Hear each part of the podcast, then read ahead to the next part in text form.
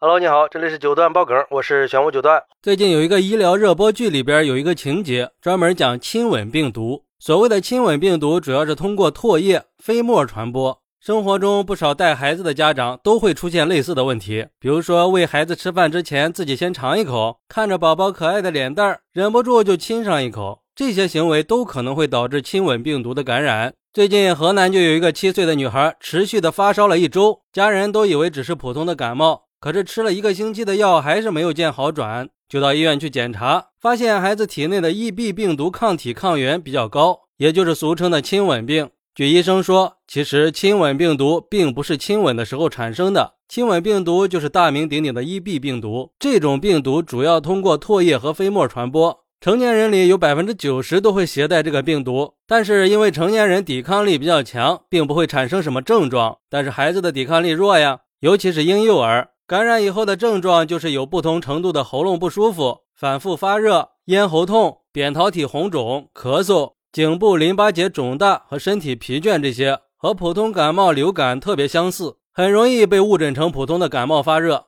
医生建议大人最好不要去亲吻没有满月的宝宝，生病的时候尤其不要亲宝宝，同时要学会拒绝亲戚朋友和新生儿特别亲密的接触。如果有亲属出现上呼吸道感染，和宝宝接触要戴口罩，还要避免给宝宝喂奶或者喂饭之前自己先尝味道或者是凉热。宝宝的餐具也要单独的使用和清洗，避免外出回家不洗脸、不洗手、不换衣服就抱孩子的行为。尽量避免新生儿和外人的接触，尽量避免去人群密集、空间封闭的场所。如果大人有口腔溃疡和一些其他的口腔问题，不要亲孩子。这个时候，口腔里会潜藏大量的细菌和病毒微生物。有抽烟习惯的家长，在亲孩子之前，最好先刷牙。抽烟的人呼吸道和口腔里长时间有尼古丁、烟焦油这些有毒物质残留。婴幼儿对这些物质是非常敏感的。如果有真菌感染的香港脚、细菌感染的脓包症这类疾病，除了通过直接接触或者亲吻感染，也可能会通过共享毛巾、餐具、衣服这些传播。婴幼儿抵抗力弱。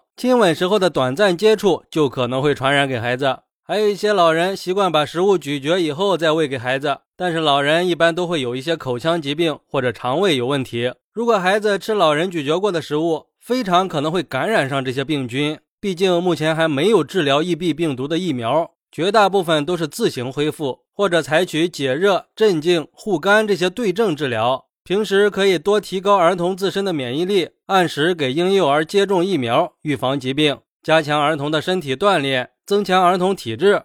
而且有网友也说了，还有新生儿得了亲吻病没有救回来的。我是在两三年前通过国外的一个新闻知道亲吻病的，可惜是用一个出生几天的宝宝拿命换来的。也有网友说，大人带宝宝的时候不要一直亲孩子了，很容易得亲吻病的。之前在看《谢谢你医生》被科普到了。说明这个病不只是电视剧里有，现实生活中也会发生。还有网友说，别再打着爱孩子的理由不停的亲孩子了，这个行为太危险了。以前我都不知道，感觉自己以前好无知呀。说实话，我以前也没有听说过这个病毒。我儿子小的时候，我也经常亲他，真是长知识了。看来对孩子的亲吻还是有讲究的，以后在家也得多注意了。家里有宝宝的小伙伴也一定要注意了，不要再用嘴去试宝宝的奶瓶或者餐具了。也不要去直接尝宝宝的食物，更不要用嘴对嘴去喂宝宝，避免病菌进入宝宝的身体，也尽可能的不要让别人去亲宝宝。好，那你是怎么看待这个事儿的呢？快来评论区分享一下吧，我在评论区等你，拜拜。